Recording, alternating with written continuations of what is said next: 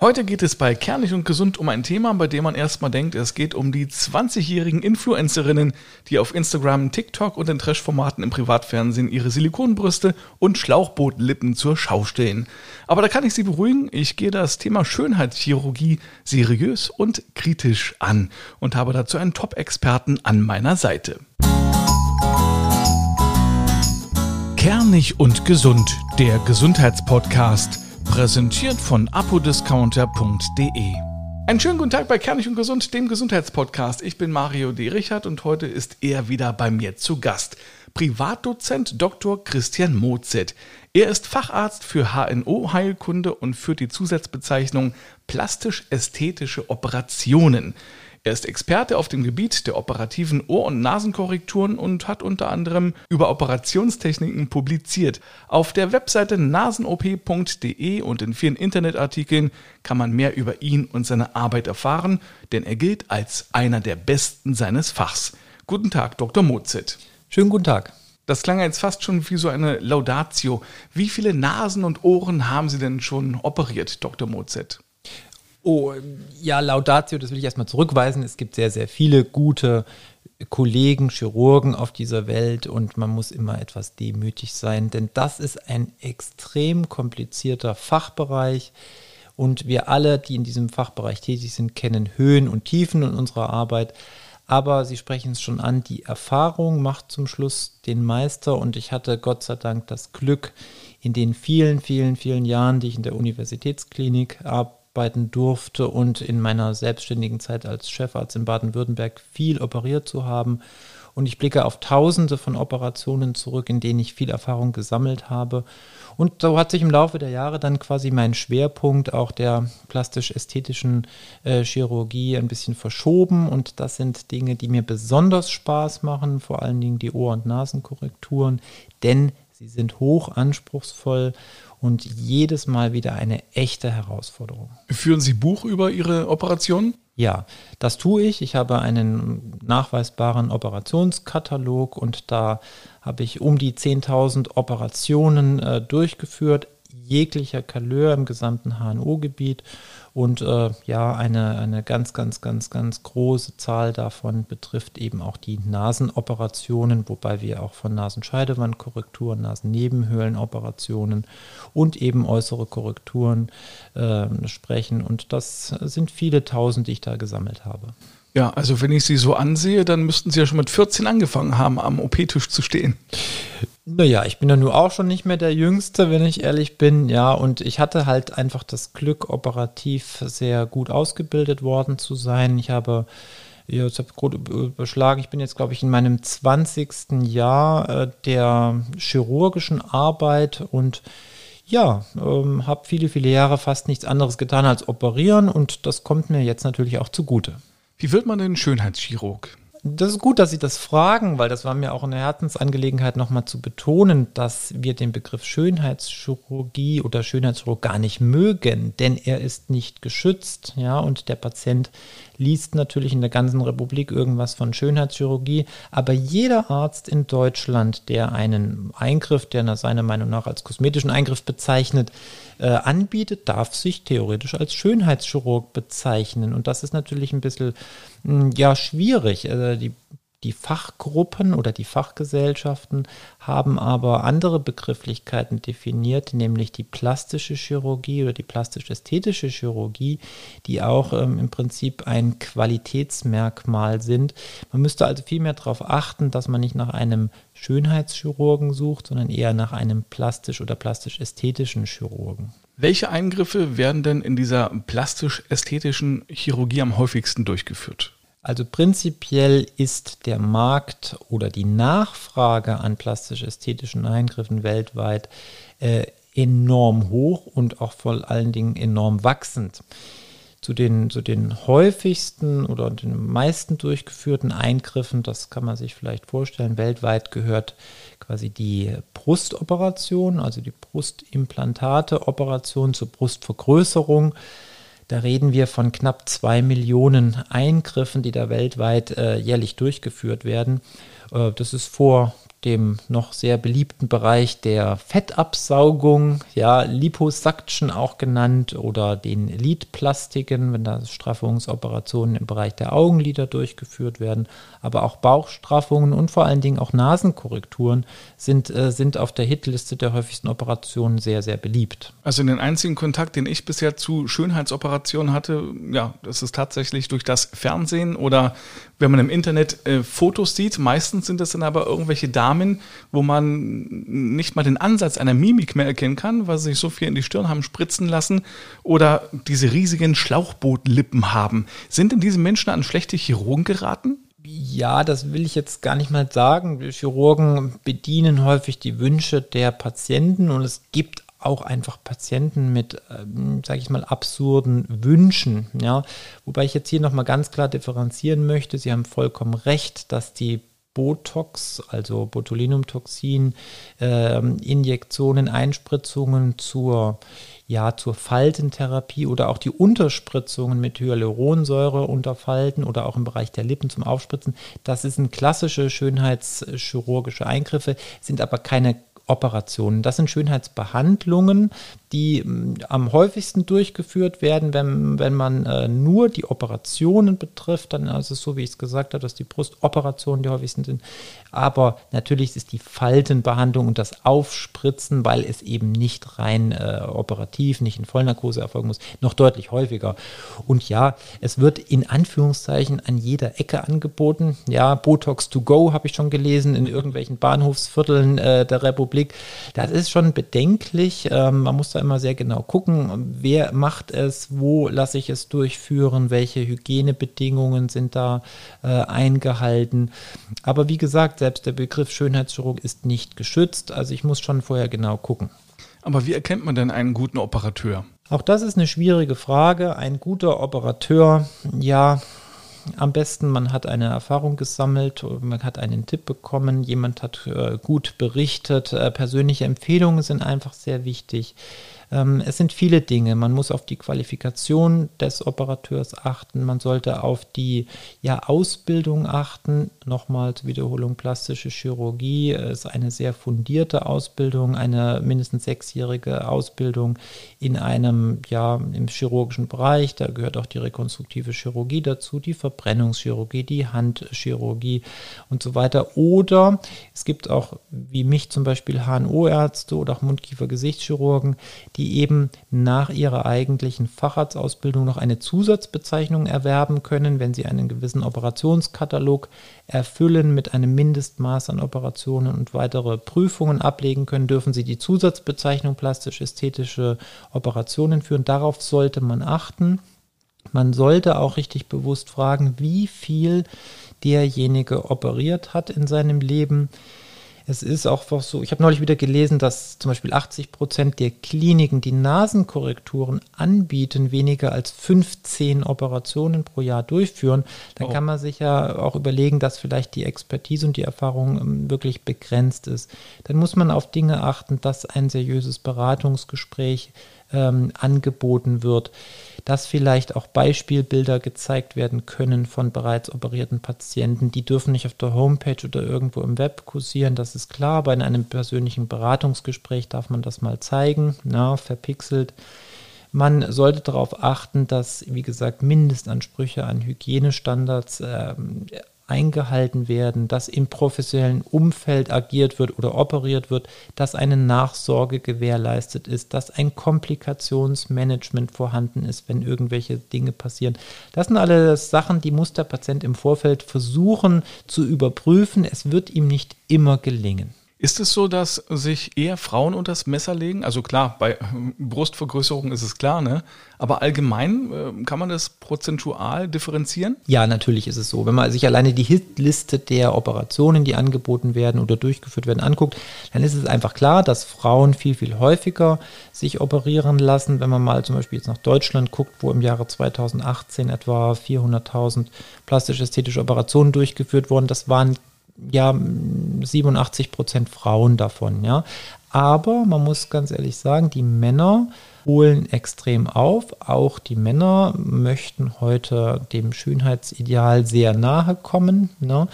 Und äh, die Zahl an plastisch-ästhetischen Eingriffen, die wir an Männern durchführen, auch selbst wir HNO-Ärzte, die steigt auch gefühlt jährlich deutlich an. Welche Eingriffe lassen denn Männer vornehmen? Also bei Männern ist es ganz häufig so, dass sie, wie vorhin schon erwähnt, gerne auch mal ihre Falten wegtherapieren lassen. Da sind wir jetzt wieder bei den nicht operativen Eingriffen. Aber die Faltenbehandlung mit mittels Botulinumtoxin oder Botox, wie es so schön heißt, äh, im Allgemeinen oder durch Hyaluronsäure-Einspritzung, das ist auch bei den Männern absolut führend. Das sind Top-Eingriffe. Ja. Aber auch Männer lassen sich gerne mal eine Lidplastik durchführen oder sie lassen sich gerne mal Fett absaugen. Ja, vielleicht äh, auch auf Wunsch der jungen Freundin, das weiß ich nicht. Ja. Aber was Männer auch gerne mal machen lassen, sind solche Dinge wie äh, Bruststraffungen. Ja, Männer haben häufig so ein bisschen Probleme mit, mit äh, ja, hängendem, schlaffen Gewebe im Brustbereich. Das soll, glaube ich, da bin ich jetzt nicht ganz sattelfest, aber auch mit äh, diesen hormonartigen Substanzen im Bier zusammenhängen, dass sich so eine Art Brust bei Männern entwickeln kann. Man spricht auch von Gynäkomastie im Fachbegriff. Und das ist doch für viele sehr störend und ähm, da haben viele auch den Wunsch, sich diesbezüglich dann operativ verschönern zu lassen. Ja, was würden Sie mir denn alles raten? Oh, Herr Richard, also Sie sehen so gut aus, dass ich jetzt sagen würde, da ist jetzt nichts nötig. Ja, also mir würde eigentlich viel einfallen, aber irgendwie ähm, habe ich noch nicht den Antrieb dazu. Wie ist denn die Situation in Deutschland? Werden hier besonders viele kosmetische Operationen durchgeführt? Ja, also im, im Vergleich mit vielen anderen Ländern dieser Welt ist das bei uns noch sehr moderat. Also bei uns, ich will nicht sagen, dass die Schönheitschirurgie noch äh, eine Entwicklungschirurgie ist. Es ist aber schon so, dass wir weltweit nicht an erster Stelle stehen. Da ist Brasilien, USA, Mexiko sind viel, viel, viel weiter als wir. Also allein in diesen drei äh, Ländern äh, werden zusammen ein Drittel aller Schönheitsoperationen, die jährlich in der ganzen Welt durchgeführt werden, allein dort durchgeführt. Deutschland rangiert rangiert so auf Position 5, wenn man sich jetzt mal diese Statistiken genauer anguckt. Warum ist denn die Nachfrage so groß? Sind die Menschen so unzufrieden mit, mit, sich und dem Körper? Ja, das ist wirklich eine interessante Frage und die ist ja vielleicht sogar eher von ja, Philosophen oder Psychologen zu klären. Ich beobachte das auch, die Nachfrage an ja, verbessernden Schönheitsoperationen sind, ist wirklich sehr groß und auch bei uns enorm steigend. Das hat meiner Meinung nach verschiedenste Gründe. A ist natürlich technisch sehr, sehr viel möglich und heutzutage vielleicht auch, sag ich mal, ja, mit deutlich weniger Beeinträchtigung des Allgemeinbefindens verbunden ja, non-invasive Methoden, Einspritzungen und sowas gehen schnell, tun nicht besonders weh. B, der Patient strebt heutzutage nach Perfektion. Er möchte, jeder möchte den perfekten Körper, den perfekten Look, die perfekten Haare, das perfekte Gesicht haben. Ähm, wir werden natürlich dadurch auch in unserem multi- oder medialen Zeitalter arg beeinflusst äh, durch die Werbung, ähm, durch das Internet. Und wir sind ja umgeben von perfekten Körpern, perfekten Gesichtern und äh, wir streben danach.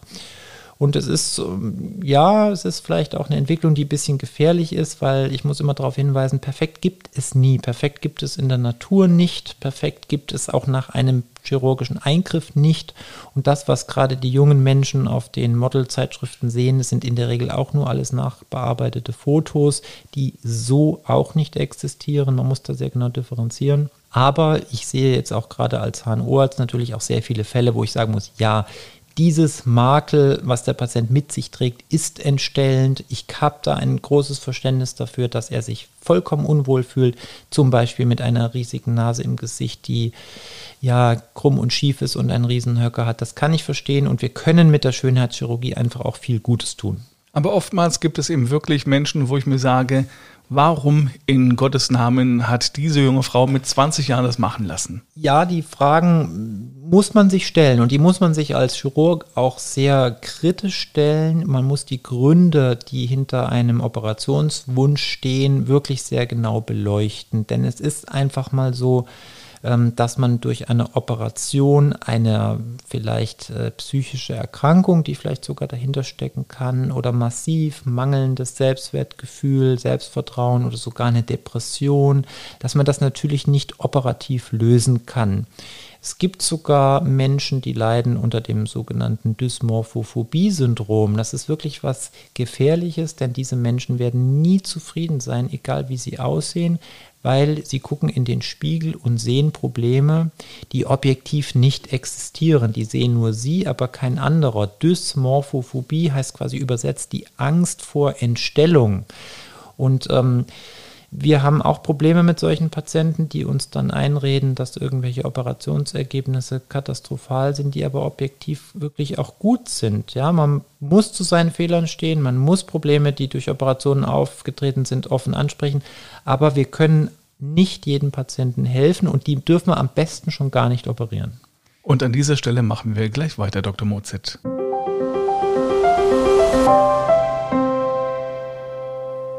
Werbung Apodiscounter.de hat wieder einen tollen, kernig und gesund Rabattcode, bei dem Sie satte 10 Euro sparen können. Dazu gehen Sie einfach auf apodiscounter.de, für den Warenkorb mit dem, was Sie benötigen, egal was es ist, also Arzneimittel, Abnehmprodukte, FFP2-Masken, Desinfektionsmittel und, und, und, und, und. Und dann gehen Sie zum Warenkorb, der sollte mindestens 30 Euro anzeigen und an der Kasse geben Sie den Rabattcode Kernig10 ein alles zusammengeschrieben. Kernig 10. Und schon haben Sie 10 Euro gespart. Am besten gleich reinklicken auf apodiscounter.de. Zurück zu Privatdozent Dr. Christian Mozet hier in Leipzig. Wir reden heute über Schönheitsoperationen. Und äh, Dr. Mozet, ist der Trend zu Schönheitsoperationen eigentlich gefährlich? Der Trend zu Schönheitsoperationen ist da und die Zahl an Schönheitsoperationen, die jeden, jedes Jahr durchgeführt werden, die wächst und wächst und wächst. Das ist mal Fakt. Und wie ich gerade erklärt habe, wir können viel äh, erreichen, wir können viel verbessern und wir können Makel beseitigen, die in vielen Fällen für die Patienten dann auch von großem Vorteil sind. Und ich habe viele Patienten, Gott sei Dank habe ich viele Patienten, die einfach sagen, ich bin mit meiner neuen Situation, mit meinem Look, mit meiner neuen Nase einfach super zufrieden. Es hat mein Leben verändert. Ich bin ihnen sehr dankbar aber nicht nur. Ja, ich habe auch mal natürlich Patienten, die in ihrer Gesamtsituation nie zufriedener werden, selbst mit einer objektiv äh, schöneren Nase oder Ohrstellung. Da müssen wir schon genau gucken. Wir müssen genau gucken, wen wir operieren, das hatte ich bereits erwähnt. Und krankhaft oder gefährlich wird es dann, wenn man natürlich Dingen hinterher eilt oder eifert, die man nie erreichen kann, wenn man sein, seine Persönlichkeit aufgibt, um auszusehen wie Barbie oder Ken. Und da gibt es ja auch im Fernsehen überall Beispiele von Menschen, die sich haben um, umoperieren lassen, 20, 30, 40-fach, um irgendein Ideal zu erreichen. Das erreicht für mich krankhafte Züge. Geht es denn immer nur um ästhetische Verbesserungen oder auch äh, um Funktion? Die plastische Chirurgie oder die äh, plastisch-ästhetische Chirurgie verbessert ganz häufig nur die Ästhetik, aber, und da muss ich jetzt zum Beispiel mal die Nasenkorrektur als, als äh, Speerspitze herausnehmen, ähm, in manchen Fällen eben eine Kombination ästhetische Verbesserung und Funktionsverbesserung. Ne? Und das macht es so besonders schwierig und auch so anspruchsvoll und auch so interessant.